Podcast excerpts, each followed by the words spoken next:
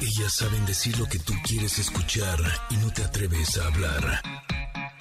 Ingrid y Tamara, en MBS 102.5. ¿Cómo están? Muy buenos días. Se nos acabó el puente. Se terminó. Pero ¿saben qué? Arrancamos la semana con mucha energía y hoy tendremos un gran programa para todos ustedes. Nos acompañará la novelista Mariela Jiménez para hablar sobre su libro El retorno de las niñas perdidas.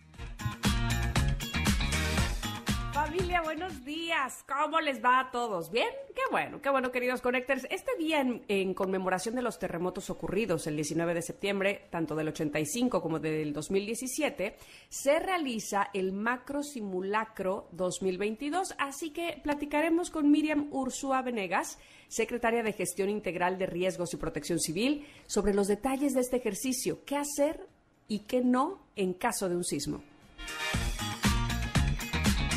Y por supuesto que como cada semana, Paco Ánimas nos trae lo más relevante del mundo deportivo, trae para todos los gustos, que si su fútbol, que si un poquito de todo, ya verán. Ah, Connector, saquen pluma y papel porque Carla Lara, coach, nos va a decir cómo ser felices en cuatro pasos. Ah, caramba, quiero saber, yo también. Así es que por favor, sin más ni más, aquí Arrancamos el programa Ingrid y Tamara en MBS. Ingrid y Tamara en MBS 102.5. Qué bonito comenzar con flans y no controles en este lunes de viejitas y bonitas, porque más adelante les vamos a regalar pases para que vayan a disfrutarlas a ellas ya Pandora. Así es que pónganse muy atentos, porque por supuesto que les tenemos regalitos. ¿Cómo están, Connectors? ¿Cómo amanecieron? ¿Qué tal? Híjole, con un día de asueto uno ya se siente más repuesto, ¿no? Qué bien nos hacen estos días. La verdad, el no tener que estar con la corredera de la escuela, los niños, del lunch, la de la recogida, bueno, cualquier cantidad de cosas. La verdad, yo sí me siento renovada, me siento bien, me siento contenta de poder estar con todos ustedes. Así es que muchas gracias a todos los que nos están acompañando a través del 102.5 en la Ciudad de México. Pero también con un gusto enorme saludamos a Córdoba, que nos acompañan en FM Globo 102.1.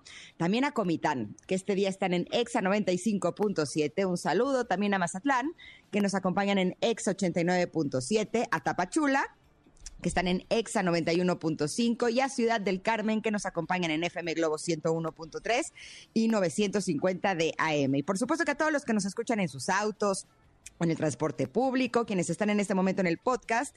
Qué gusto nos da que nos acompañen. Gracias por estar aquí. Los vamos a papachar, consentir y a darles un poquito de todo. ¿Tú cómo estás, Tam? Ya te vi en la playa, luciendo cuerpaxo, ¿eh? Ajá. ¿Qué te pasa? O sea, ¿qué te pasa? O sea, ¿qué comes? O sea. No, al contrario, todo se lo debo a mi vesícula, que no he comido muy bien. Oh. O más bien, más bien, no me he dado atracones. Eso es lo que ha pasado los últimos, no sé, ya casi dos meses. Oye, Ajá. pero no, muy contenta, muy contenta, este Qué, bonito es México. ¿Cómo pasaste el 15 de septiembre, por cierto? Eh, pues yo muy bien, con mis sí. hijos, mis sobrinos, mis primos, y la verdad muy bien. ¿Tú? Ah, yo también, yo también, y este, ahí sí, debo decir, no comí pozole, que, que me quedé con las ganas, pero bueno, ya vendrán otros pozoles, ya vendrán otros 15 de septiembre, oh, este, y me los comeré. Pero muy contenta de estar con ustedes, queridos Connectors, este día, esperando que también hayan pasado buenos días de puente, eh, descansando, es importante, sí, retomar, a veces cuesta más trabajo, ya como que empieza uno a descansar y ya se quiere seguir uno de largo, pero bueno, haber recargado pila, como decía Ingrid hace un momento, siempre es importante traer ya ideas frescas, este, desempolvarse tantito, ver otro tipo de cosas, estar con la familia, qué sé yo. Oigan, y tenemos pregunta del día, este día precisamente, porque eh, le decía, les decíamos en el teaser que nuestra coach Carla Lara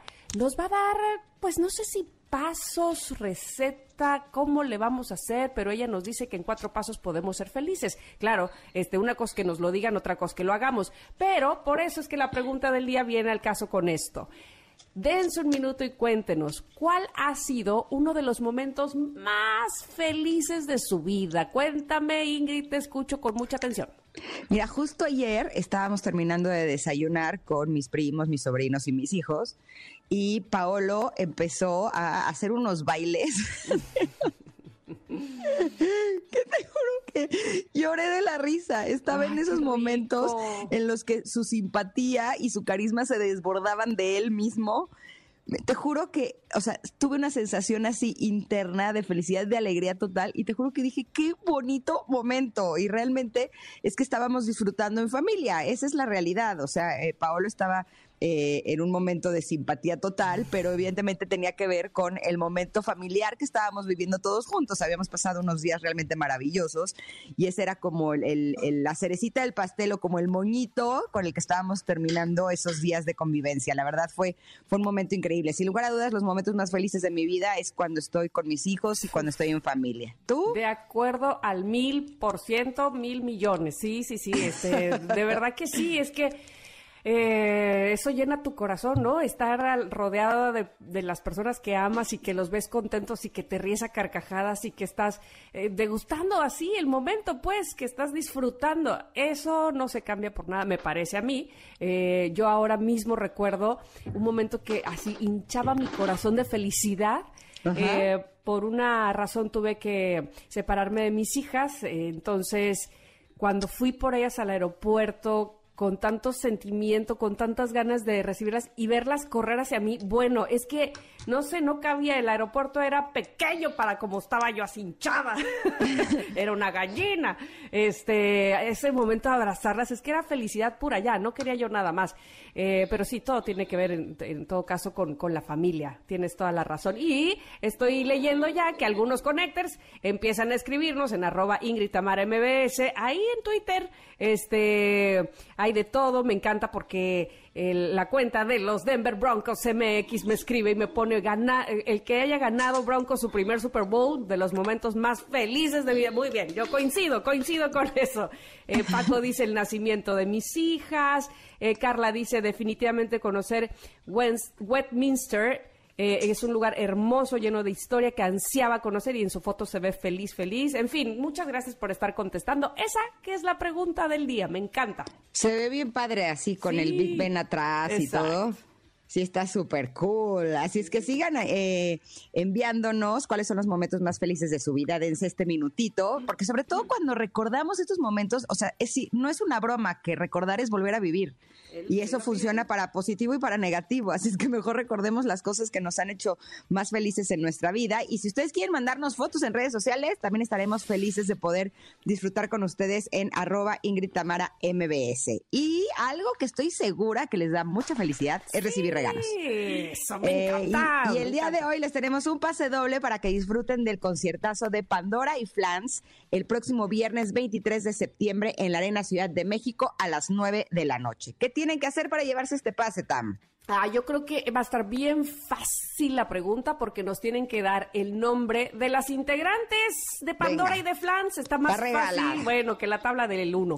Así es que por favor, arroba Ingrid Tamara MBS, las integrantes de Pandora y Flans y por supuesto si son la primera persona en hacerlo, ustedes se llevan el pase y espero que sea uno de esos momentos felices en su vida cuando vayan a disfrutar de este gran concierto. Vamos a ir a un corte, regresamos rápidamente.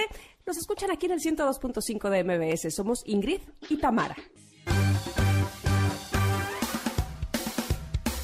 Es momento de una pausa. Ingrid y Tamara en MBS 102.5. Ingrid y Tamara en MBS 102.5. Continuamos.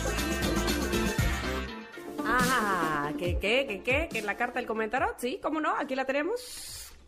Aquí está, sí, perfecto. la carta del comentario. Miren qué bonita carta nos salió el día de hoy. Se llama Bendecido y les voy a platicar eh, de la imagen de esta carta. Está como una hada este, saliendo, no, una hada sirena. ¿Qué, ¿Qué, tú qué ves ahí, Ingrid? Dime, pero ya me pachequé, ¿qué es esto? Una hada saliendo de pues, un. yo le veo cara de sirena saliendo de un Fibonacci. Ándale, pero sirena con alas, ¿no? Ándale, sirena con alas. ¿Qué? ¿Se puede? Se puede, pues, sí, ¿Por qué no? Entonces, esta sirena alada, este que tiene un, una cabellera muy brillante con con una corona, parece. Creo que sí. Este, disculpe usted, porque además, pues ya sabe, esto de los lentes, ¿no? Eh, esto de la edad y las estrellas que están a su alrededor. En fin, es una, es una sirena, pues, que se ve tranquila, digámoslo así, en paz, saliendo de este Fibonacci, como decía Ingrid, puede ser, que es esta es espiral de la vida. Y bueno, vamos a ir ya directamente a qué dice esta carta que se llama Bendecido. Dice, existen algunos momentos en la vida en los que inesperadamente parece que la intervención divina lo dispone todo. Te sientes bendecido de una forma difícil de explicar. Es como si las aguas del Mar Rojo se abriesen ante ti, los acontecimientos confabulasen entre ellos para eliminar tus problemas de forma fácil y natural. En el fondo, tú sabes que no te mereces nada de lo que está pasando, pero ahí lo tienes. Este es uno de esos momentos que el asombro y la gratitud ante tales bendiciones sean tu guía. Ay, qué importante que nos haya salido esta carta cuando eh, Carla Lara, coach, nos va a hablar de la felicidad y donde les hemos pedido a ustedes en la pregunta del día que nos digan cuál ha sido su momento o de sus momentos más felices y nos mandan foto. ¿Por qué digo esto? Que qué importante por la coincidencia, ¿no? Que nos sucede mucho en esta sección del comentarot. Eh, muchas veces me parece a mí, o lo digo evidentemente eh, por mi propia experiencia, que cuando te viene un momento o racha o algo, este, sucesos, digamos, eh, juntos de, de, cosas buenas, como que de repente hasta empiezas a dudar, ¿no? Como que dices, uy, ¿será que sí es para mí? ¿Será que me lo merecía? ¿O cuánto tiempo me va a durar? O, como decía en algún momento, me recuerdo yo, Ingrid, que alguien te decía, no debes de alegrarte tanto, tanto, ¿no? Este, por, las cosas buenas que te sucedan. Entonces, sí o no. A mí me sucede, ¿no? Que, que de repente digo, híjole, me preocupo sobre todo cuánto tiempo me va a durar esta felicidad. Y entonces es cuando digo, a ver, no puede ser. No puede ser que si a esto que he pedido o esto que a lo mejor sin pedirlo ha llegado y ha sido tan bueno para mí, tan benéfico, tan eh, eso, tan momento, un momento tan bendecido, también lo cuestione, también me preocupe, también no lo disfrute, también diga yo, este, seguramente algo me van a quitar en la vida, o, este, algo más lo viene, o durará poco, porque no porque no puede ser así, porque en todo caso también he trabajado evidentemente en muchas, y no solamente en lo profesional, digo, en muchas áreas de mi vida para que sucedan cosas buenas. Y el, y el motivo y la finalidad de eso, en todo caso, es gozarlas disfrutarlas, sino para qué se piden, sino para qué se anhelan, sino para qué se trabajan justamente. Es vivir sí el presente, recibirlas y agradecerlas, porque evidentemente vendrán más. Eh, eh, no, no, no, sabemos cuándo ni cómo porque no vemos el futuro, sin embargo sí podemos alinearnos hacia un camino que nos dé más de eso que queremos y que nos hace tan felices. Así es que, en todo caso, cuando lleguen esos momentos, abrázalos, gózalos, disfrútalos, compártelos y agradecelos. ¿Tú qué dices, Ingrid? Yo lo que creo es que muchas veces lo que nos confunde un poco es el tiempo, ¿no? A veces estamos trabajando para conseguir algo y no vemos los resultados y de pronto en otra temporada aparentemente no estábamos haciendo mucho y de pronto, ¡trin! ¿no? Como que llegan las bendiciones, llegan los regalos, llegan las sorpresas, llegan eh, las cosas que tanto habíamos estado buscando y que no habían llegado cuando estábamos intentando encontrarlas de cierta manera, ¿no? Y no nos damos cuenta que todo lo estamos sembrando de alguna u otra forma que muchas veces cuando llegan estas bendiciones, como habla esta carta, tiene que ver con la eh, consecuencia de lo que hemos trabajado en nosotros mismos. Y ahí es donde creo que está la clave. Justo ahorita estoy leyendo un libro eh, sobre las hormonas femeninas, ¿no? Y cómo las mujeres en esta época no estamos tan familiarizadas con estos ciclos que tienen nuestras hormonas femeninas y cómo podemos usarlos como al subirnos a una ola, ¿no? Y utilizar esa ola y como que siempre estamos yendo en contra de esa ola y nos está reventando en la cara, simplemente porque no conocemos ese ciclos, esos ciclos. Las mujeres de hace muchísimos años eh, le ponían atención a sus ciclos hormonales, le ponían atención a los ciclos de la luna, le ponían atención a los ciclos de las estaciones. Y entonces es una forma en la que puedes ir fluyendo más amigablemente con eh, las cosas naturales de la vida. Pero desgraciadamente ahora nada más a veces sentimos que estamos de mal humor, ¿no? Eh, cuando va a venir nuestro periodo estamos eh, a lo mejor irritables o sensibles, pero eso es lo único que realmente sabemos de nuestros ciclos. Y estaba leyendo que son cuatro ciclos mensuales lo que tenemos las mujeres y que entre más nos conozcamos es una forma en la que podemos utilizar eso a nuestro favor. Y justo ahora que sale esta carta sobre las bendiciones, creo que tendría que ver con eso también como muchas veces estamos trabajando en nosotras mismas o en nosotros mismos y de pronto, plum, ¿no? Llegan estas bendiciones. Por ejemplo, en las relaciones nos dice, te encaminas hacia una mayor intimidad que te permitirá forjar una alianza única y sagrada y no siempre tiene que ver con una pareja. Muchas veces eh, puede tener que ver con alguna, algún socio, alguna persona en el trabajo, con algún familiar, incluso con algún proyecto con el que hayamos estado trabajando y que a lo mejor es el momento de que eh, esta unión sea bendecida, ¿no? Y que que, como dice esta carta, sea la señal de que algo todavía más importante puede llegar a suceder. Y por ejemplo, en el mensaje sobre la prosperidad nos dice una inesperada cantidad de dinero caído del cielo y la buena suerte se cruzarán en tu camino. Listo, ya me voy, bye. no leas más, ahí quédate. Eh, sí, estamos de acuerdo que con eso es suficiente. Se trata de abrirnos a la abundancia y a la prosperidad y el saber que si estamos haciendo el trabajo adecuado interna y externamente, tarde o temprano las bendiciones van a llegar a nuestra vida. Yo creo que esta es una gran carta, me dio mucha alegría que la sacara hasta. Me pone muy feliz el hecho de saber que muchas veces, así como por arte de magia, pueden empezar a desaparecer los conflictos y también por arte de magia puede llegar el éxito que tanto estamos buscando en cualquiera de las áreas. Sobre todo eh, sin, sin, cuestionarnos de más, ¿no? De por qué, y ahora por qué me llegó, y qué va a pasar, y cuándo se va a acabar, y entonces, eh, ¿sabes? Gózalo, disfrútalo, es para ti. Bendecido estás, dice la carta. Así es que bueno, pues disfrútenla. Es para ustedes, como siempre en el comentarot. Eh, la pueden encontrar esta carta, ahí está posteada en nuestro Twitter, arroba MBS, ahí mismo donde les hemos pedido que nos contesten la pregunta del día, que nos encanta verles en fotos, en esos momentos los más bonitos que han tenido, los de más felicidad. Justo esa es la pregunta del día. ¿Cuál ha sido ese o uno de esos momentos que más feliz has estado? Cuéntenos y contágiennos de esa felicidad mientras nosotros vamos a ir un corte regresamos porque vamos a hablar del Simulacro Nacional 2022, qué hacer y qué no hacer durante un sismo. Así es que quédense con nosotras, somos Ingrid y Tamara. Es momento de una pausa. Ingrid y Tamara, en MBS 102.5.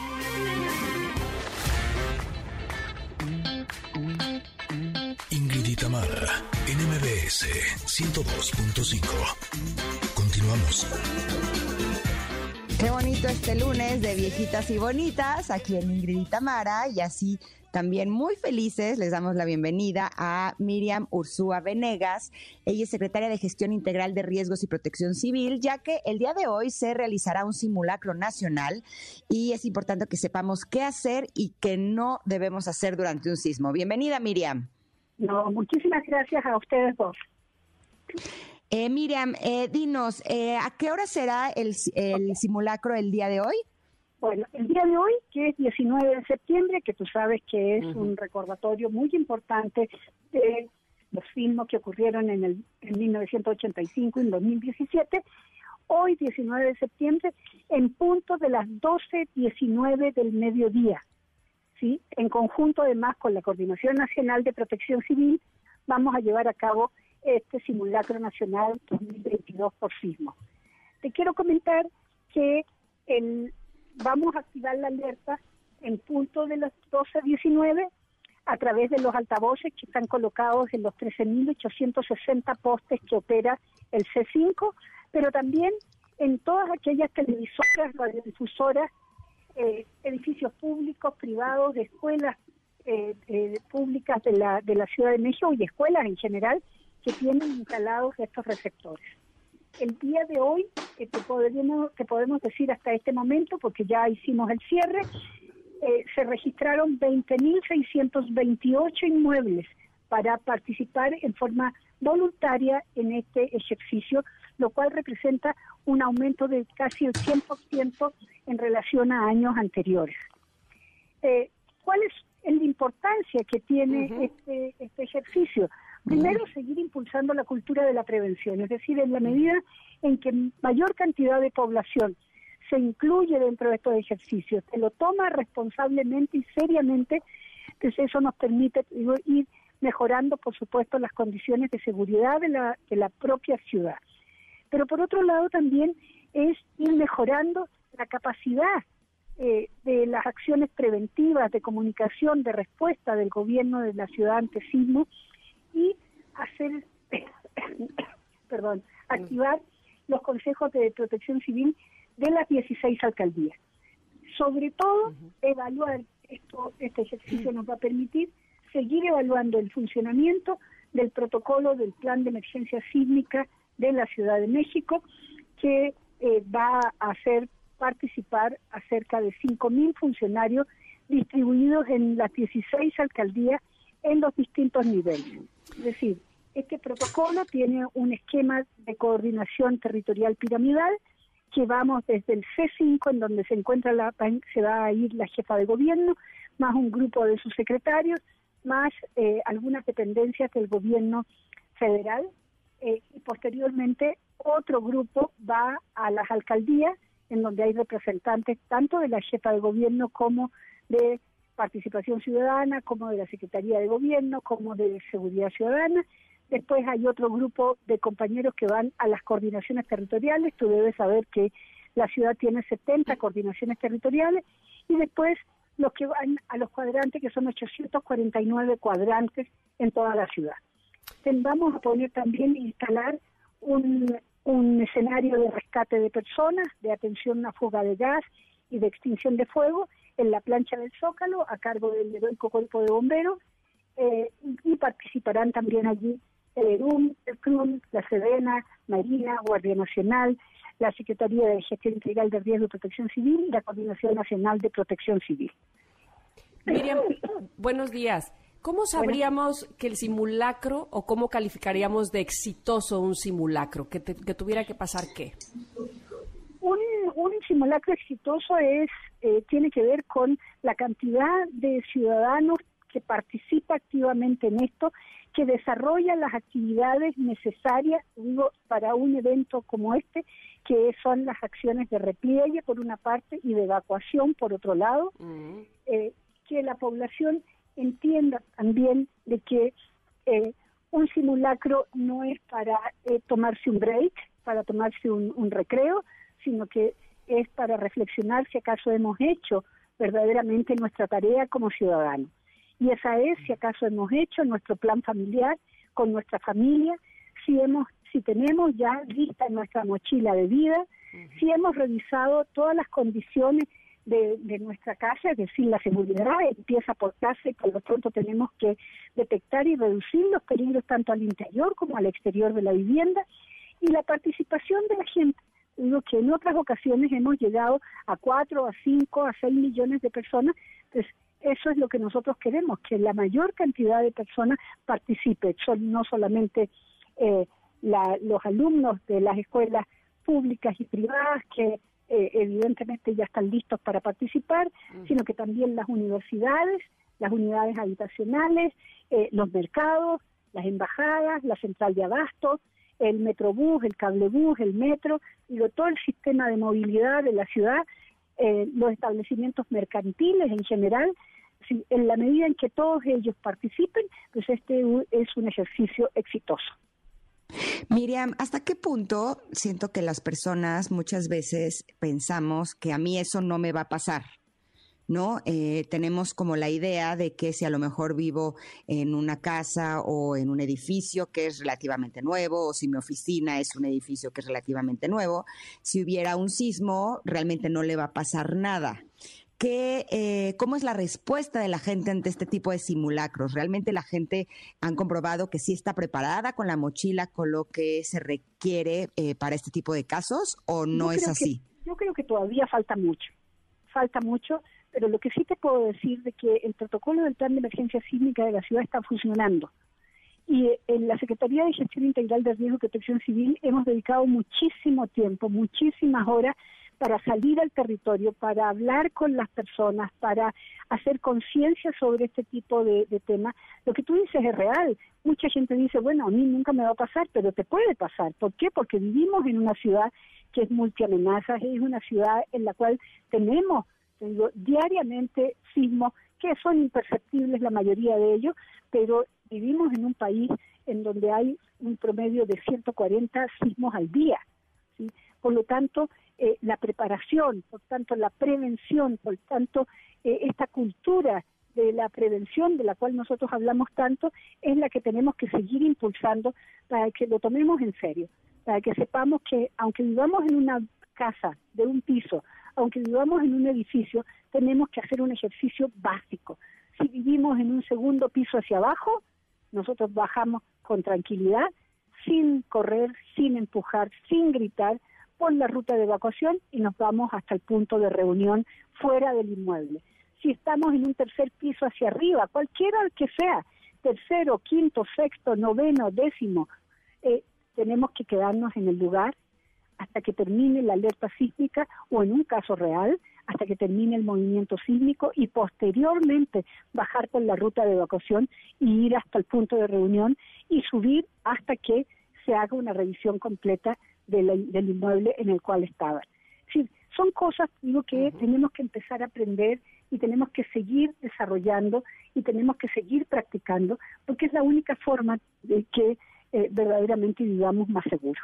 De acuerdo, y, no sé, a reserva de que tú me dijeras lo contrario, pero me parece a mí que tener muy ubicado con quién estamos eh, conviviendo o, a nuestro alrededor, si hay personas a lo mejor con discapacidad, menores de edad o de la tercera edad inclusive, eh, ¿qué, se hace con, eh, en, una, en una situación así de riesgo? ¿Cuáles son los puntos a los que hay que ir? ¿Cuál es lo primero que hay que proteger, no? Mira, por eso que hablaba del del plan familiar.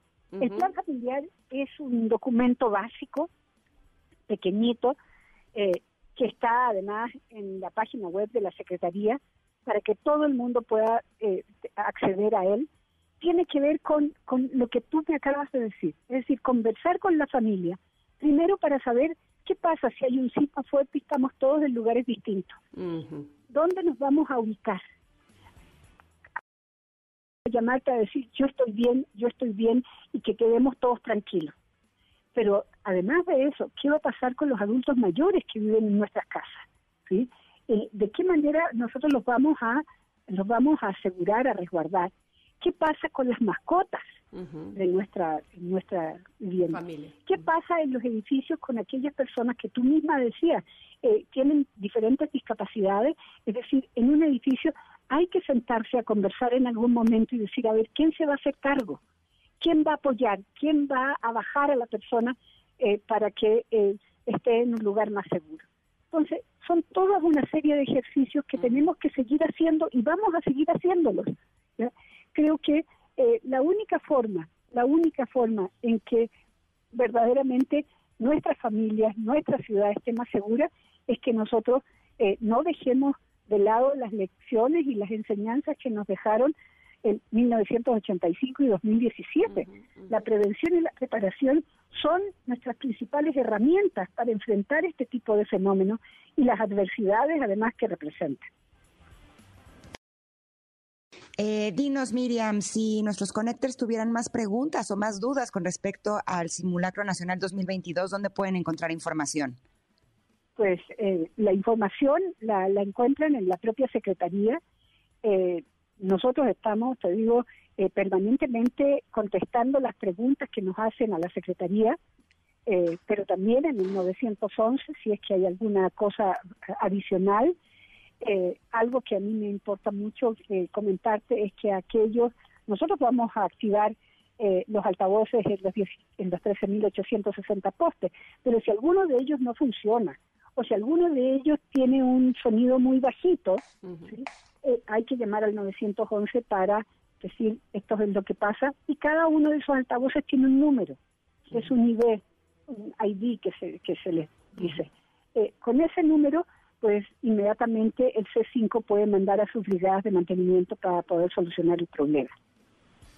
Te agradecemos muchísimo toda la información tan valiosa que nos diste el día de hoy y recordar que precisamente hoy, 19 de septiembre a las 12 con 19 empezará este simulacro nacional 2022. Muchísimas gracias, Miriam Ursúa Venegas. No, muchas gracias a ustedes. Cuídense mucho y a participar. Gracias. Gracias. Vamos a hacer un corte. Regresamos rápidamente porque tenemos, por supuesto, más. Ustedes están escuchando a Ingrid y a Tamara en MBS. Volvemos. Es momento de una pausa. Ingrid y Tamara en MBS 102.5.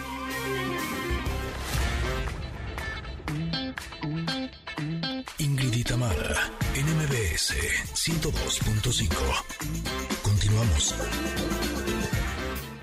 Estamos de regreso. Les recuerdo que los lunes, en cuestión musical, aquí en este programa son viejitas y bonitas, ¿verdad? Porque si ustedes quieren participar, ya saben que es bien fácil, mandándonos esa canción viejita, pero que les sigue gustando mucho, que les pone de buenas, que, está ahí en la carpeta favorita, por favor, acabamos de escuchar a Madonna.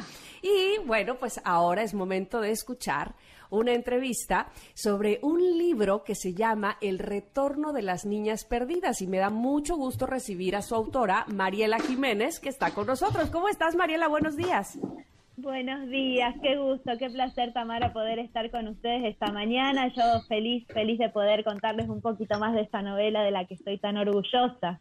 Me encanta que así sea, me encanta que cuando nos platican precisamente los autores sobre su obra se sientan tan felices, se puedan explayar, puedan hablarnos inclusive de, de dónde surge la idea de la novela y, de su historia en general. ¿Cómo estás o, cómo, cómo nos puedes presentar esta novela de la cual te sientes tan orgullosa, Mariela? bueno, eh, El retorno de las niñas perdidas, como te decía, estoy eh, muy orgullosa porque ha sido un proceso muy interesante a la hora de, investigar para, para poder escribir esta historia y sobre todo por todo lo que dejó en mí, ¿no? Esta es una novela que es un policial, pero también, también es un romance, también es una novela contemporánea y también plantea mucha de la problemática social de la que vivimos hoy, ¿no? Eh, siempre teniendo en cuenta que escribo desde mi lugar de mujer, de mujer que quiere dar un mensaje y eso lo tengo cada vez más claro y es ahí hacia donde oriento mis historias, ¿no? Pero, pero siempre con la intención de que el lector pase un buen momento. Así que hoy vengo a traerles esta historia que el retorno de las niñas perdidas se, centra en Fátima, que es una inmigrante somalí eh, que está viviendo hace 20 años en Marsella, pero que viene escapando de un pasado de, de guerra de clanes en su lugar de origen y creyendo escapar para un futuro mejor termina dentro de una red de explotación de la que es víctima durante un tiempo y de la que puede escapar, pero ella nunca deja ese pasado atrás y hace de su presente una misión de acompañar a otras que como ella han tenido que atravesar por esa situación. Entonces, es una novela de mucha, de, de, mucha inspiración, ¿no? Respecto de, de cuánto podemos hacer por el otro cuando verdaderamente nos interesa su historia, su dolor, como si fuera el, el, nuestro, el propio, ¿no? Porque así debe ser. Las niñas de las que hablas en este libro, eh, ¿son niñas? ¿Son menores de edad? No, eh, a ver, si bien eh, la mayoría de ellas han, eh, han sido captadas por diferentes circunstancias. Eh, quiero centrar mi historia en Fátima, que es una mujer que ella ya tiene 38 años, tiene mi edad, tiene hijos además, ya ha construido una vida, digamos, en Marsella, porque a lo que apunta esta novela no es solamente a, a lo traumático de atravesar una situación de estas características, sino a qué hay después, ¿no? porque cuando hablabas, Tamara, de dónde a veces surge la idea para poder contar una historia, ¿no? En 2018, cuando yo investigaba para otra novela, em, me topé con esta ciudad tan maravillosa que es Marsella, ¿no? Y creo que el primer personaje de esta, de esta historia fue precisamente la ciudad. Me llamaba mucho la atención que los blogs viajeros me planteaban esta cuestión de, no ir a determinados lugares o moverse con los mayores cuidados posibles. Entonces, mi curiosidad innata de, bueno, ¿qué hay ahí, no? ¿Qué, está pasando que no queremos ver? Y me encontré con toda la marginalidad de, de los inmigrantes, que en este momento es una problemática muy intensa en Europa, buscando un lugar, ¿no? Un lugar para poder prosperar y para poder crecer y para poder escapar y muchas veces para salvar la vida, ¿no?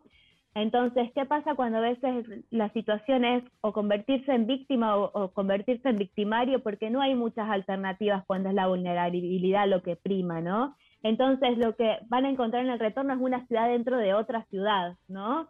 Que se maneja con sus propias reglas, donde también hay, hay mucho apoyo entre quienes, en, en esto de quien es vulnerable pero puede ver el dolor del otro, ¿no?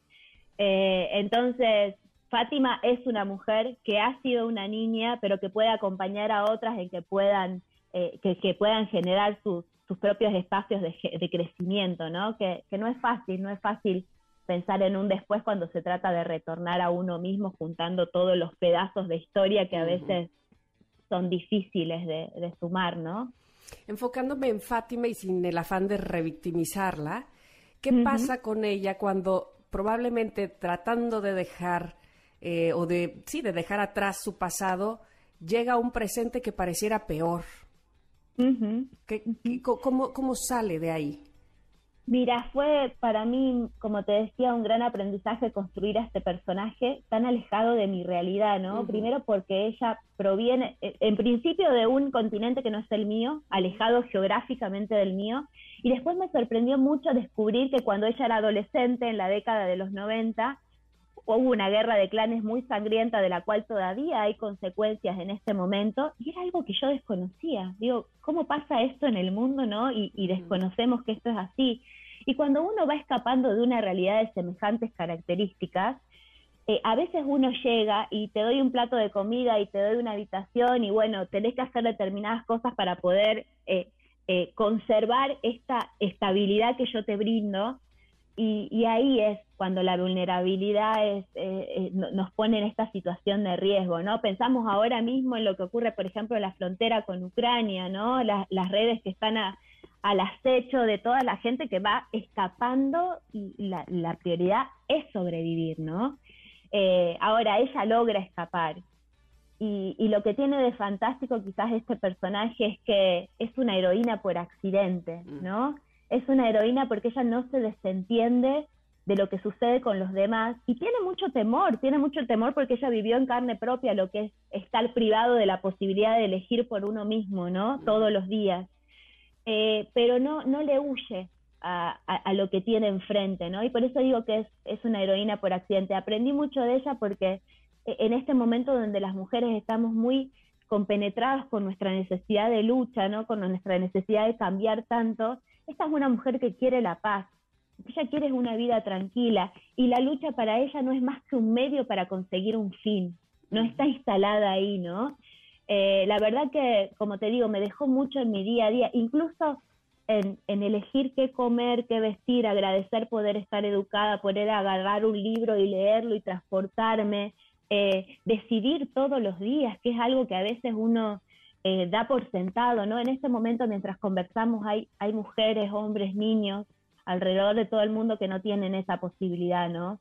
Entonces, a veces la ficción es un buen camino para ponernos en esas pieles que son tan distintas a las nuestras porque provienen de, situaciones tan distintas, ¿no? Pero que al mismo tiempo somos nosotros, es nuestro mundo hoy y, no podemos desconocer lo que pasa, ¿no? Es una invitación sobre todo a la reflexión y a la emoción, ¿no? A encontrarse desde un lugar emotivo con esas historias. Mariela, ¿por qué escribir sobre este tema que es tan doloroso en, todas las mujeres del mundo, eh, sin importar la situación que hayamos vivido cada quien en nuestro entorno? ¿Qué es lo que te gustaría que se que experimentaran tus lectores, que se queden tus lectores después de, de leer esta obra? Mira, esta, esta es una historia que yo escribí para mi hija, es para mi hija, ¿no? Y creo que con ella es para todas las mujeres y para todos los que se acerquen del género con el que con el que te identifiques a leer esta historia porque me parece que es eh, poner sobre la mesa que la historia de los demás es tan importante como la propia, ¿no? Y que no podemos caminar por este mundo pretendiendo que, que solamente nos interese lo que nosotros creemos que, que nos involucra, sino poder tener una mirada más amplia, ¿no? Y que es juntos o no es. No hay posibilidad de retorno desde ningún punto de vista si no es juntos, ¿no? Pienso, por ejemplo, ustedes la semana pasada vivieron sus fiestas patrias, ¿no? Y eh, pensando en términos de un país que puede mirar hacia atrás y ver en su historia todo aquello que hoy hace, forma parte de quiénes son, ¿no? De su identidad como país. Bueno, nosotros las personas somos iguales. Tenemos que poder mirar hacia nuestro pasado, aunque a veces nuestro pasado es doloroso, pero es lo que nos invita a poder pararnos y mirar hacia adelante desde otra perspectiva, ¿no? Eso es el retorno en el sentido más amplio de la palabra, ¿no? De acuerdo. El retorno de las niñas perdidas de Mariela Jiménez lo podemos, por supuesto, conseguir en todas las librerías, ¿verdad, Mariela? Así es, lo puede conseguir en las librerías, en las tiendas departamentales. Digital ah, también, pueden acercarse a las redes de BR Editoras eh, México, que la verdad que son muy siempre muy amables y van a saber indicarles cómo, cómo llegar a este libro. Tenemos además dos libros para regalar de El retorno de las niñas perdidas de Mariela Jiménez. ¿Qué te gustaría que les preguntáramos a nuestros connectors en arroba Ingrid Tamara MBS y las dos primeras personas que nos respondan esa pregunta se llevan estos libros?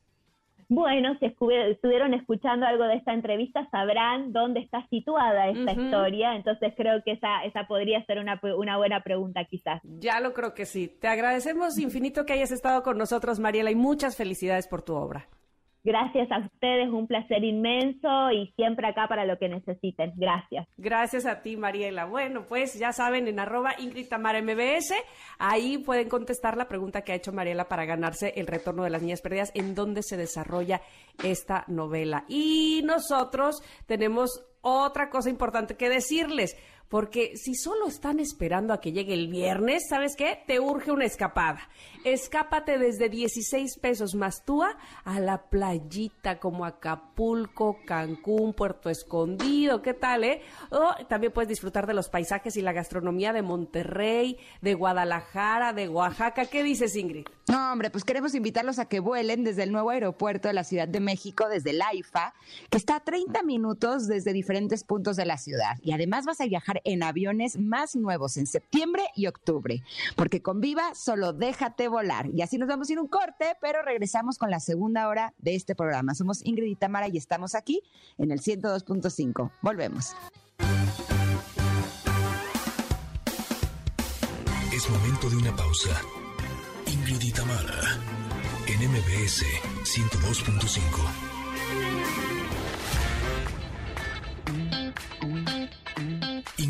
Tamara, NMBS 102.5. Continuamos. Conectores queridos, en la primera hora de Ingrid y Tamara platicamos con Miriam Ursúa Venegas, secretaria de Gestión Integral de Riesgos y Protección Civil, sobre lo que debemos y no debemos hacer durante un sismo hoy en punto de las 12.19 del mediodía. En conjunto además con la Coordinación Nacional de Protección Civil vamos a llevar a cabo este simulacro nacional 2022 por sismo. Vamos a activar la alerta a través de los altavoces que están colocados en los 13.860 postes que opera el C5, pero también en todas aquellas televisoras, radiodifusoras, edificios públicos, privados, de escuelas públicas de la Ciudad de México y escuelas en general que tienen instalados estos receptores. Y ya está lista nuestra querida Carla Lara para decirnos cómo ser felices en cuatro pasos. Nosotras somos Ingrid y Tamara y continuamos aquí en el 102.5.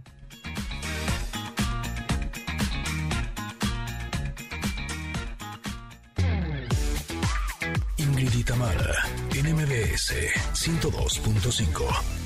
Ah, pues viene muy al caso esta canción, aparte de ser viejita y bonita, pues que se llama Happy y que hoy vamos a hablar con Carla Lara, que ya nos la debíamos, Carla, y estábamos esperando este tema. ¿Se puede ser feliz en cuatro pasos? ¿Cómo estás? Bienvenida.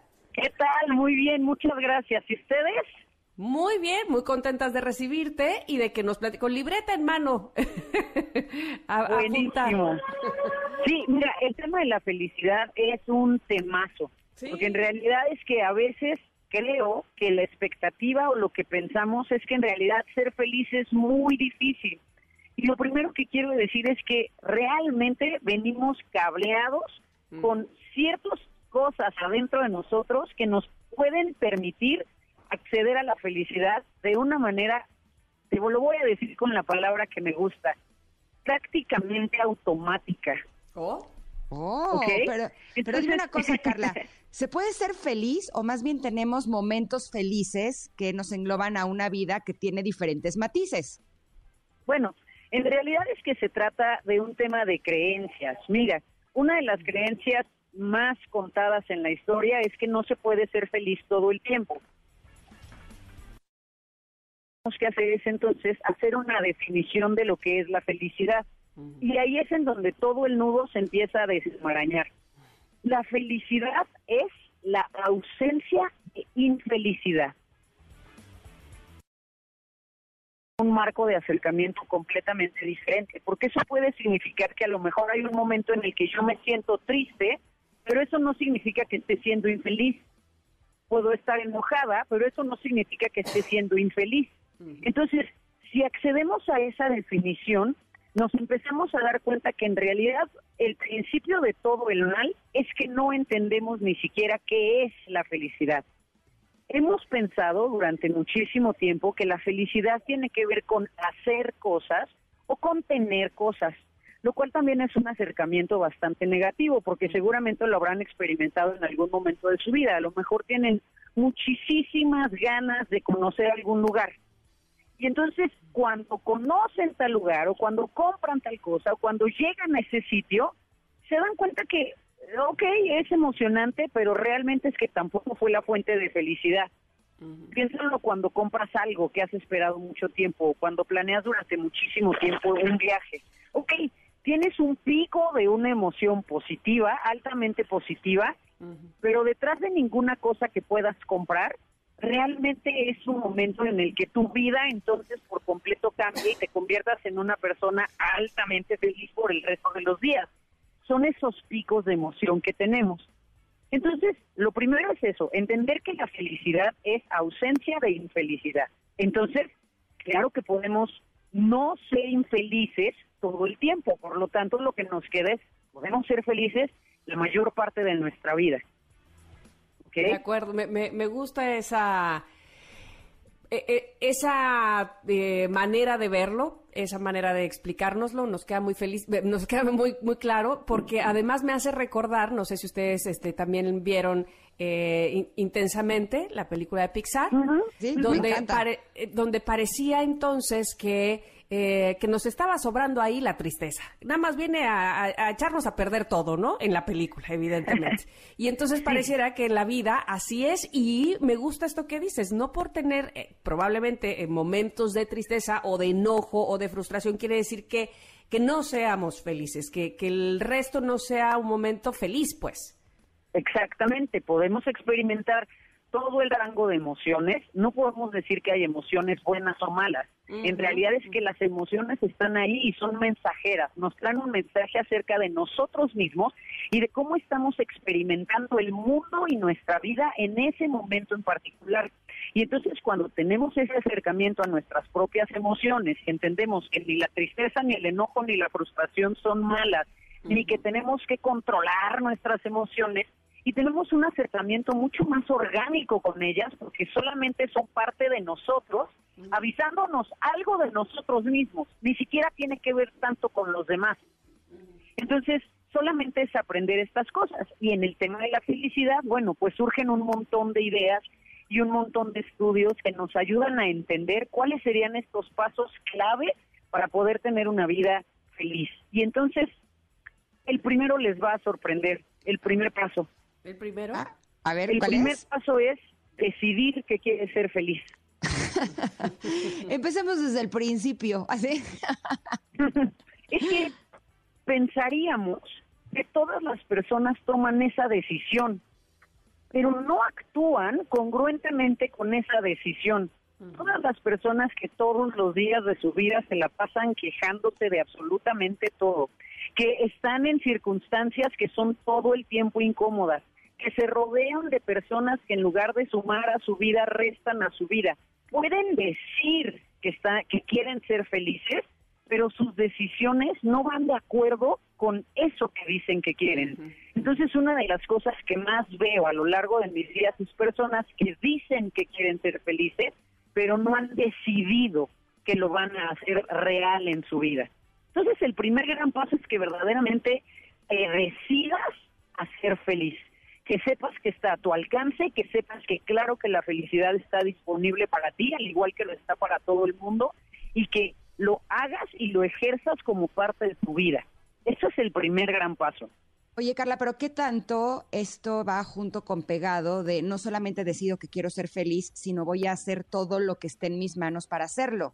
Siento mm. que muchas veces, por ejemplo, cuando no nos damos la oportunidad de eh, sentir el enojo, ¿no? O darnos cuenta que esta situación nos enojó o que esta situación nos pone muy tristes, eh, eso es algo que nos mantiene como permanentemente enojados o tristes, aunque no en, un grado alto, ¿no? Y cuando nos damos el chance de sentir ese enojo y decir, es que estoy muy enojada o muy enojado por tal situación y lo sentimos, como que se diluye y entonces ya tengo la posibilidad de experimentar la felicidad de una forma distinta.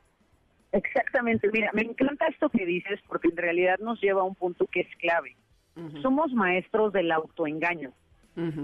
Hay muchos momentos y circunstancias, incluso personas y relaciones en nuestra vida en donde sabemos que no es ni la relación, ni el lugar, ni la circunstancia correcta para nosotros.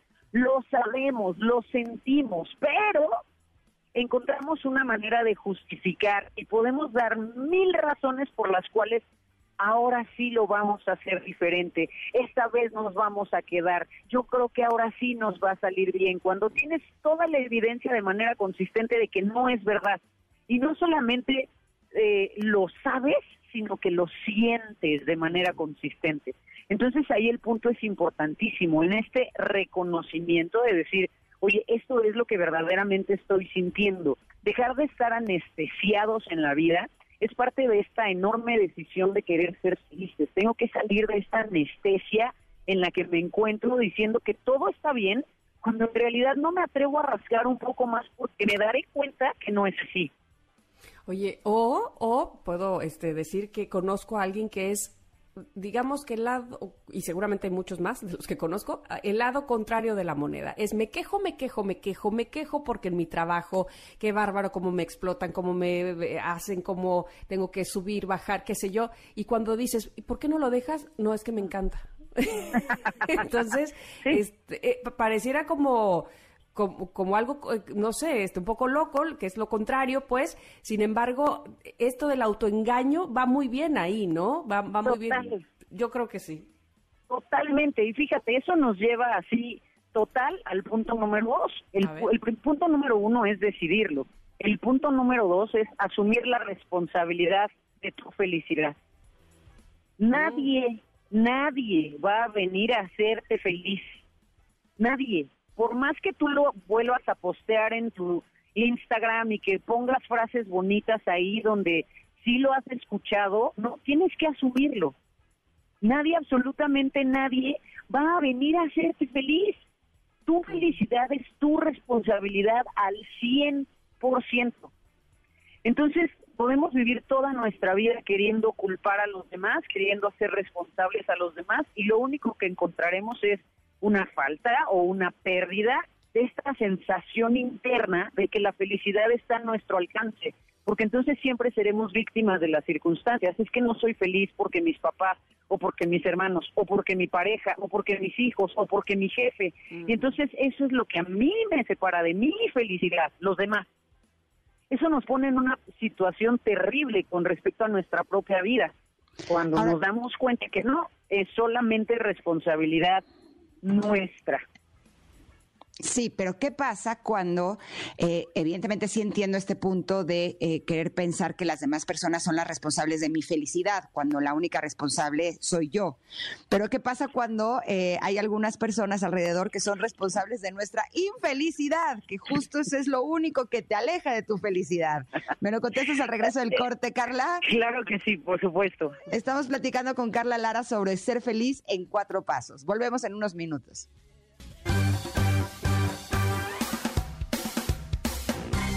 Momento de una pausa. Ingrid y Tamara, en MBS 102.5.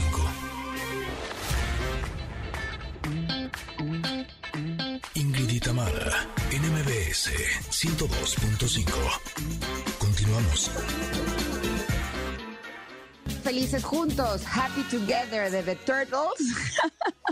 para seguir platicando con Carla Lara sobre cómo podemos ser felices en cuatro pasos. Hace unos minutos nos compartía Carla que eh, para ser felices lo que tenemos es que dejar de ser infelices, ¿no? Empezando por ahí.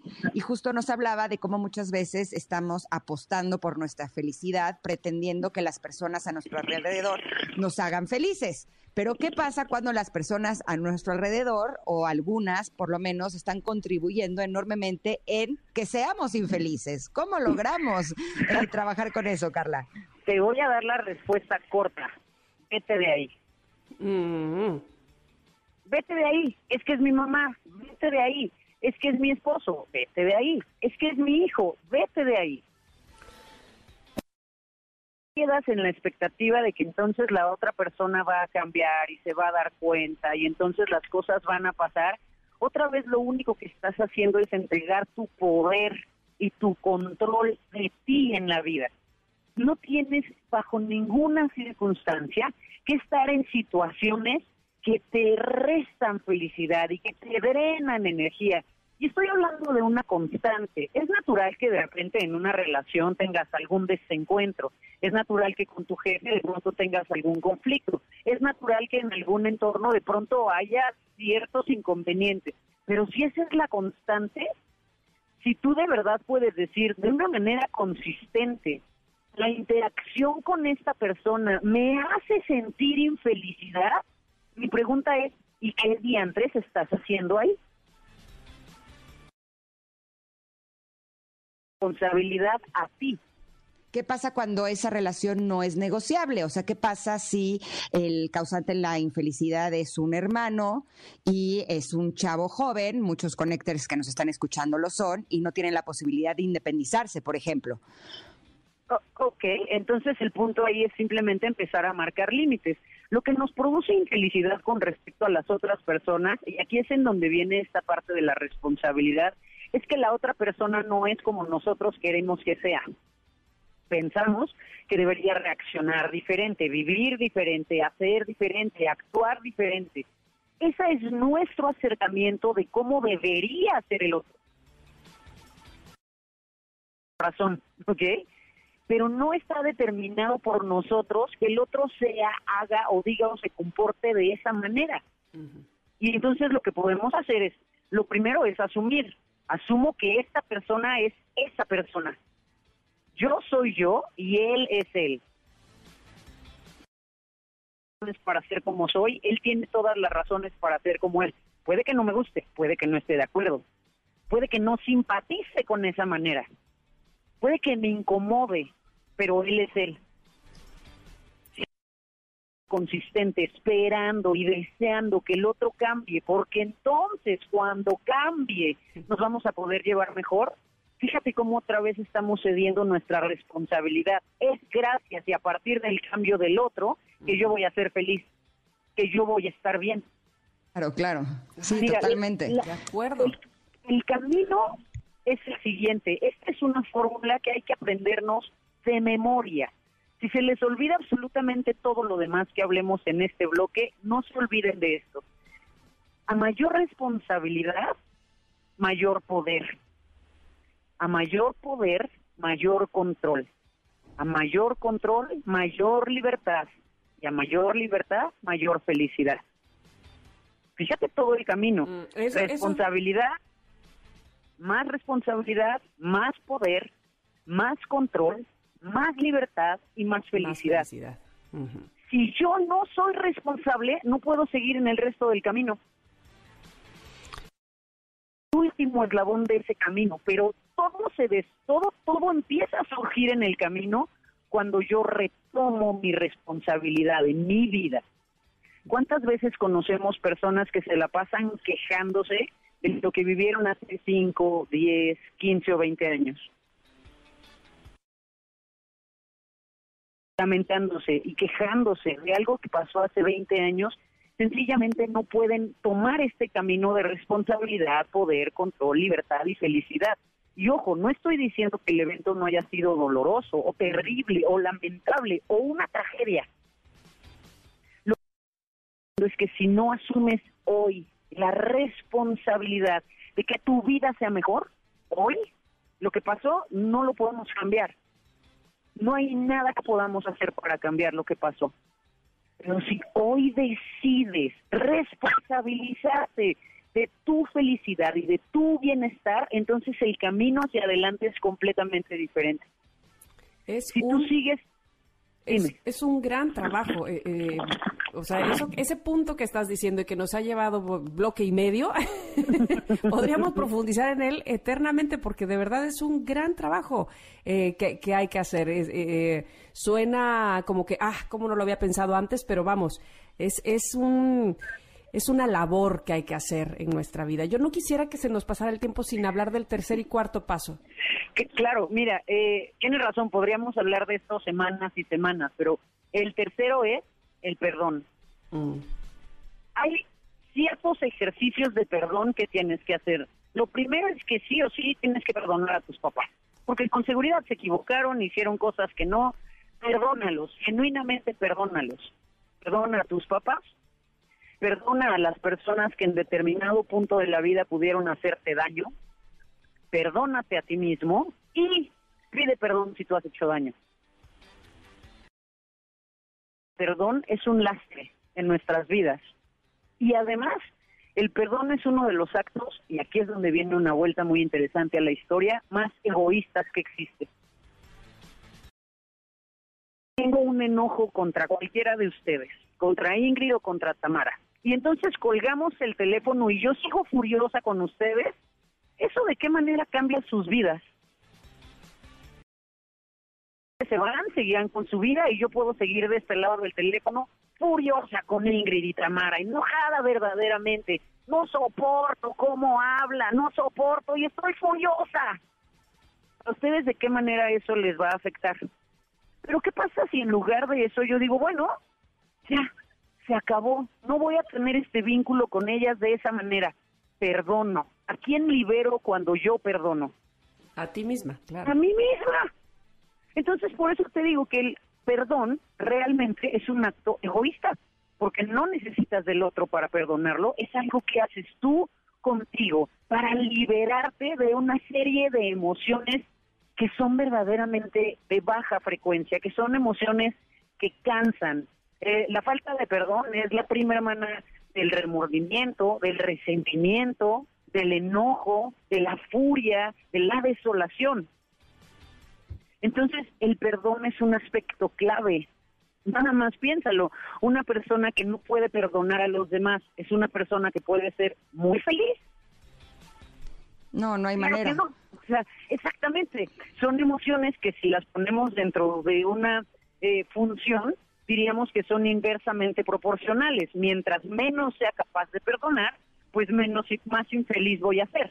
Claro, ahora es importante saber que el hecho de perdonar no quiere decir que tengas que seguir relacionándote con la persona que te hizo daño. Es simplemente no permitir que tú te sigas haciendo daño con el recuerdo de lo que esa persona hizo que te lastimó, ¿no? Y ahí es donde creo que marcaríamos la diferencia. Ahora se nos está acabando el tiempo, Carla, y quiero escuchar el cuarto. ¿Cuál es el cuarto paso para ser feliz? El cuarto es que desarrolles los siguientes autos, autocuidado, autoestima y autoconcepto. La parte de desarrollar el autocuidado es uno de los pasos más importantes para tener una vida de bienestar. Y nada más es parte de las mismas relaciones. A mayor bienestar, mayor felicidad. Eso queda súper claro y es casi una ecuación que no falla. Es muy fácil entenderlo. El segundo, la autoestima. Si yo me quiero, si yo me respeto, si yo estoy contenta con quien soy, pues entonces voy a ser mucho más feliz. Y el autoconcepto, las cosas que yo piense de mí misma. Pienso que soy capaz, pienso que lo voy a lograr, pienso que soy valiente, pienso que es mi responsabilidad, pienso que puedo hacer un cambio en mi vida. Si yo tengo todos esos autos en la parte positiva de la balanza, entonces va a ser mucho más fácil que yo contacte con estas emociones de alta frecuencia. Voy a experimentar más paz, más tranquilidad, más bienestar y por lo tanto muchos más niveles de felicidad. Eh, de, este cuarto punto también podemos hacer. Va, vayamos apuntando, por favor. Mira, yo sé que se quedaron un montón de cosas acá. este jueves voy a dar una clase en donde voy a profundizar en todos estos temas, así que ah, pueden entrar. Es una clase gratis. Solamente tienen que entrar a www.carlalaracoach.com y ahí se registran a la clase del jueves, cuatro pasos para ser feliz, y ahí nos vamos a ir profundo para hablar de estos temas. Es para este jueves, Carla Lara, este coach.com, ahí nos registramos. Exactamente, ahí las espero. Perfecto. Carla, como siempre es un placer escucharte. Realmente nos ayudas a ponerle luz a muchas áreas, áreas de oportunidad que tenemos como seres humanos y que estoy segura que nos pueden dar grandes frutos. Te mandamos un abrazo enorme. Muchas gracias. Abrazo y que sea una linda semana. Gracias igualmente, para ti. Hasta pronto. Chao. Y sin duda, otra cosa que nos hace muy felices es viajar. ¿A poco no? y si solo estás esperando a que llegue el viernes, pues te urge una escapada. Así es que escápate desde 16 pesos más túa a la playita. ¿Qué tal? Acapulco, Cancún, Puerto Escondido. O disfruta de los paisajes y la gastronomía de Monterrey, de Guadalajara, de Oaxaca. ¡Ñam! ¿Qué tal? No, hombre, ¿y qué crees? Que además puedes volar desde el nuevo aeropuerto de la Ciudad de México, desde el AIFA, que está a 30 minutos desde diferentes puntos de la ciudad. Puedes viajar además en los aviones más nuevos en septiembre y octubre. Con Viva, solo déjate volar. Y así nos vamos a ir un corte, pero regresamos. Todavía vamos a hablar de deportes, tenemos todavía regalos, no, hombre. Todavía hay, un pedazo más que ustedes van a disfrutar mucho. Nosotros somos Ingrid y Tamara y volvemos en unos minutos aquí al 102.5. Es momento de una pausa. Ingrid y en MBS 102.5.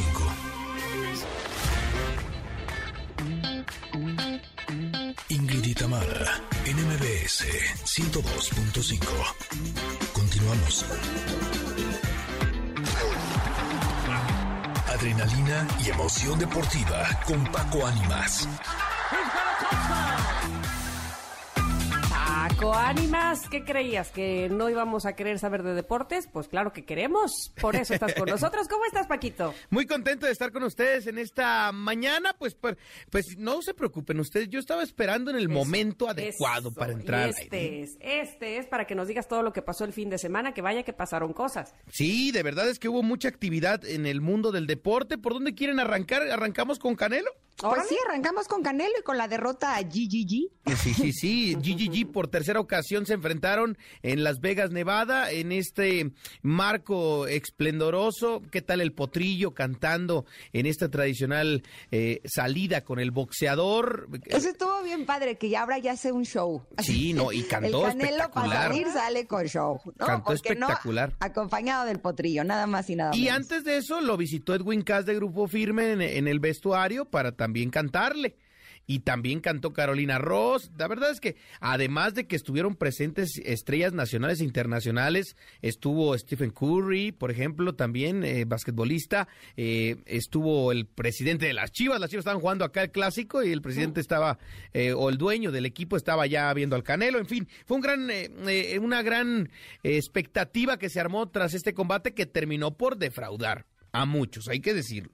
Fueron 36 rounds de acción en los que se vio un Canelo que no golpeaba tan fuerte a Golovkin, pero logró conectarlo muy bien y un Golovkin que no metía ni las manos prácticamente. Eh, tras, las, eh, tras los 36 rounds se dio una decisión unánime a favor de Canelo la, tarjeta de uno de los jueces 116-112, dando solo eh, los rounds 6, 8, 10 y 12 a, a, Canelo y con esto le bastó para dar la, el golpe final que fue la decisión unánime para darle el triunfo al Canelo Álvarez que anunció que tiene un problema en, en una de las muñecas que a veces no puede ni sostener un vaso que va a ser intervenido quirúrgicamente y que no volverá a, a boxear en lo que resta del año. Oh, pues con razón, porque eh, los que estuvimos viendo la pelea, eh, no sé si tú opinas lo mismo, Paco, o tú, Tam, pero eh, las calificaciones que, que, ponían o los puntajes que ponían en la pantalla de la transmisión eh, de 9 y 10, eh, la primera parte, un poquito más de la mitad, siempre eran eh, beneficiando a Canelo y la verdad es que sí se veía la batalla bastante pareja.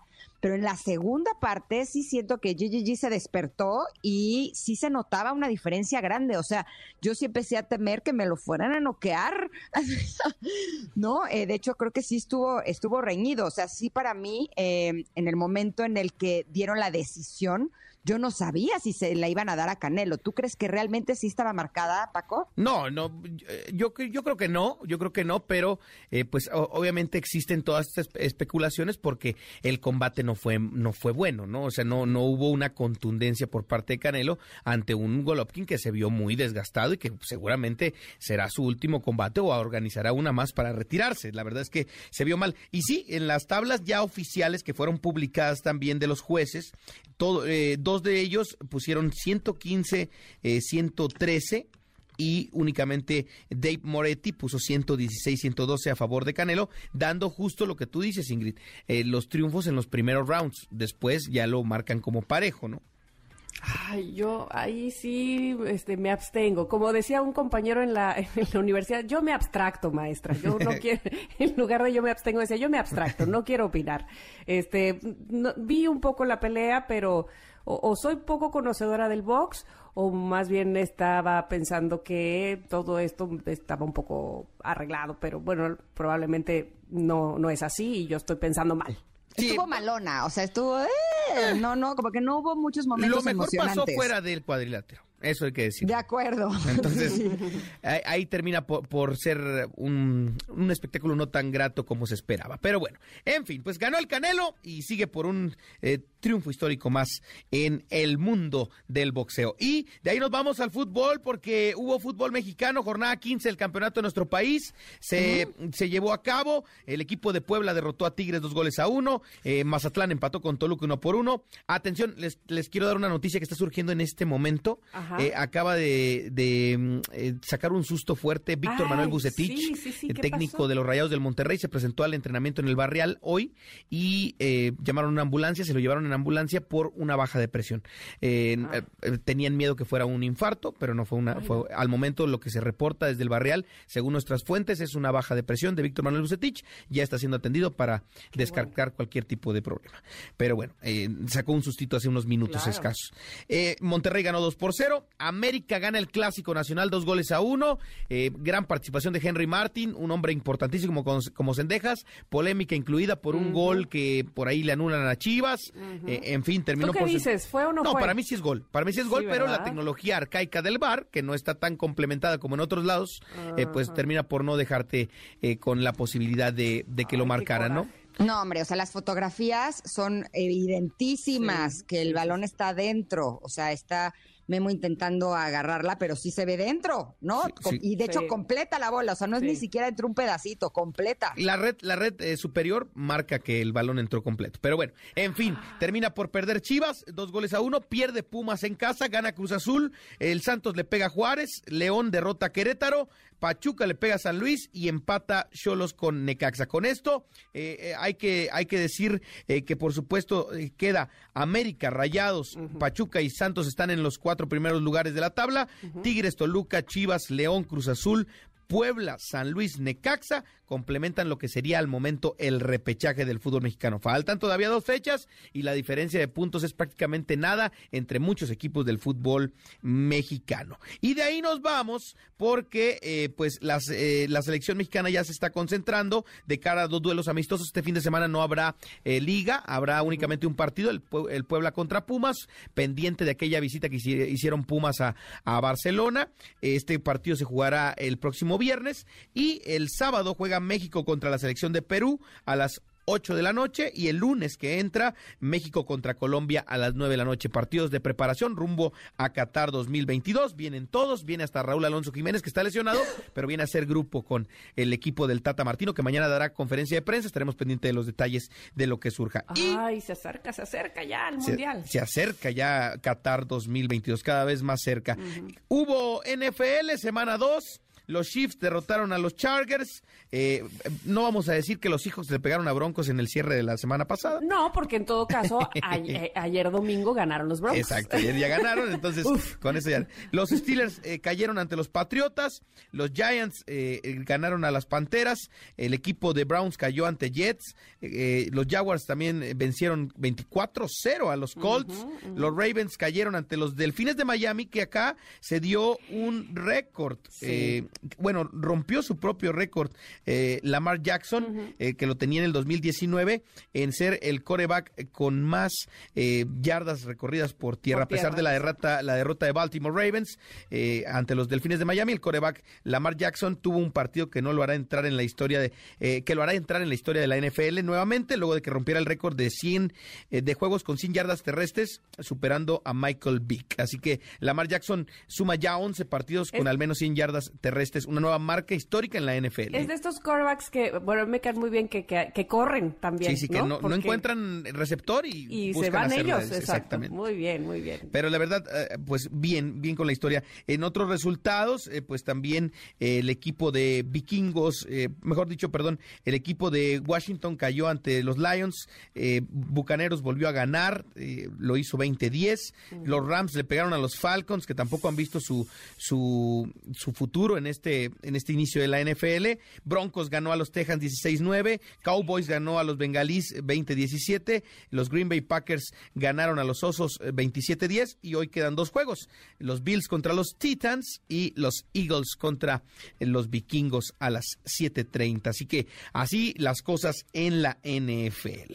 Buenísimo. Pues creo que ya acabamos con nuestro menú deportivo, ¿no? Sí, sí, bueno el fin de semana, hubo un poquito de todo. Hubo un poquito de todo. Esta semana no habrá fútbol. Hoy hay, hoy hay fútbol en la Liga MX femenil. Juega el América contra las Rayadas, de los partidos más interesantes de la jornada. Y eh, pues estaremos al pendiente de lo que suceda para regresar con más información deportiva el próximo lunes aquí con Ingrid y Tamara. Perfecto. Arroba Paco Ánimas, ¿verdad, Paquito? En todas las redes sociales así me encuentran para platicar del mundo del deporte. Acabo de publicar una polémica ahí de América Femenil por si quieren ver el Twitter, ¿eh? Ah, pues vamos para, para allá en lo que vamos a un corte. Te mandamos un abrazo, Paco Ánimas. Que tengan una excelente semana. Gracias, vamos a corte, regresamos porque tenemos todavía un poquito para ustedes. Quédense con nosotras, somos Ingrid y Tamara en MBS. Momento de una pausa. Ingrid y Tamara en MBS 102.5.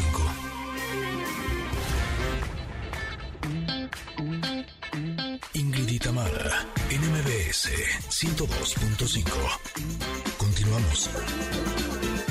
Estamos escuchando cuando te encontré de Matiz. ¿Por qué? Pues porque ellos también van a estar en el Festival Multiverso. Sí, que es el próximo 8 de octubre en el Parque Bicentenario. Esta será una experiencia sónica donde se unen por primera vez nuestras estaciones hermanas Exa FM y la Mejor FM. Y ojo, porque además de que es un evento totalmente gratuito, tenemos regalos para ustedes. Sí, sí, sí, sí, sí, sí, sí. Por favor, pongan mucha atención porque ah, pueden ganar en este momento. Así es que, por favor, queridos connectors, pónganse la pila, no se dejen sorprender. Es aquí donde se ganan los boletos. Y nos tienen que decir tres, ¿verdad? Sí. Tres artistas que estarán presentes en este evento multiverso en arroba Ingrid Tamara MBS, que es nuestro Twitter. Rápidamente, las primeras 10 personas que lo hagan se van a llevar un pase doble, así es que por favor háganlo en arroba Ingrid Tamara MBS. ¡Ay! ¿Te nos fuiste, Tam? Ay, ¿cómo? Aquí estoy. Lo tienen que hacer en arroba Ingrid Tamara MBS. Ándale. Ahí estaremos encantadas de poderles regalar estos pases porque este evento del Festival Multiverso estará espectacular. Es el próximo 8 de octubre en el Parque Bicentenario y recuerda que tenemos tres pases dobles para todos ustedes. Y también tenemos un pase doble para Sin Bandera el próximo primero de octubre en la Arena Ciudad de México. Ay, qué este pase doble se lo llevará eh, la primera persona que nos...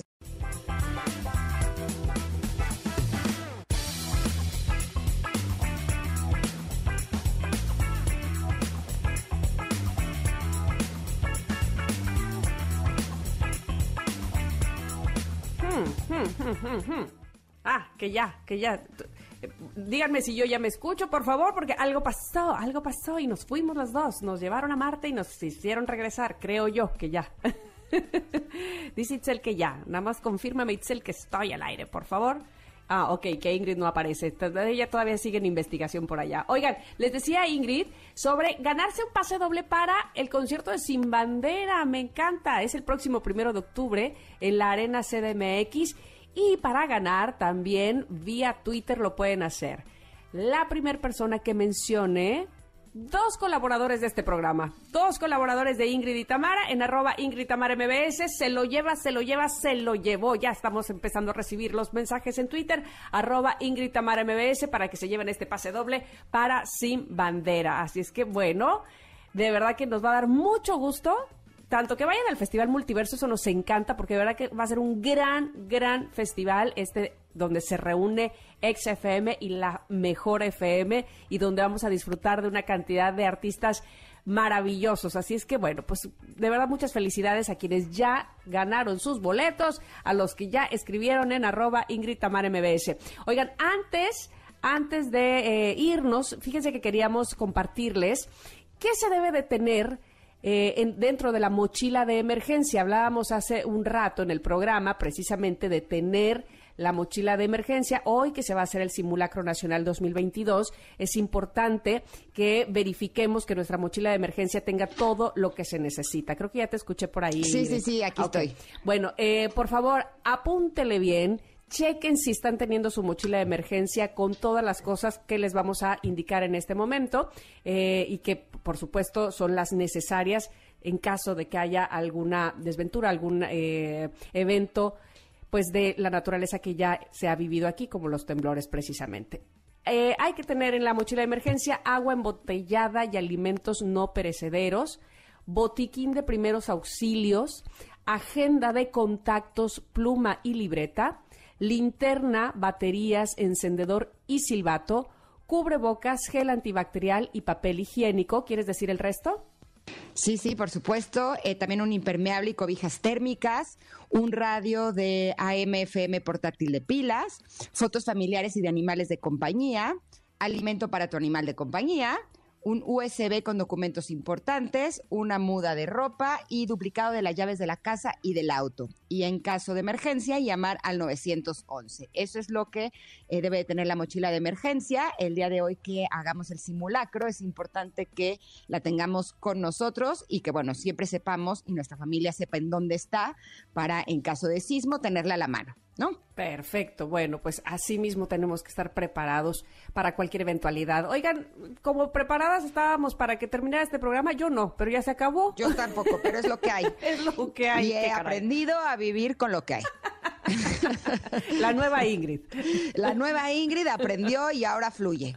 Exacto, exacto. Se quedó, con algunos detallitos de la vieja Ingrid, como ser distraída, pero, hay otros que sí los ha mejorado, como por ejemplo ese. Ella ya fluye, acepta lo que hay y lo que hay es que viene el programa de Pontón y estoy dispuesta a disfrutarlo. Y que nosotros estaremos nuevamente mañana en punto a las 10 de la mañana y que ustedes estarán también. Eso nos da mucha felicidad. Así es que justo nos escuchamos mañana. Ingrid, un abrazo. Igualmente, Tam, un abrazo también a ustedes, Connectors, y a todo nuestro equipo. Gracias por estar con nosotras este día. Nos escuchamos mañana.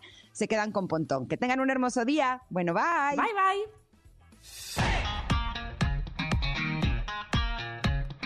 Ingrid y Tamara te esperan en la siguiente emisión, MBS 102.5.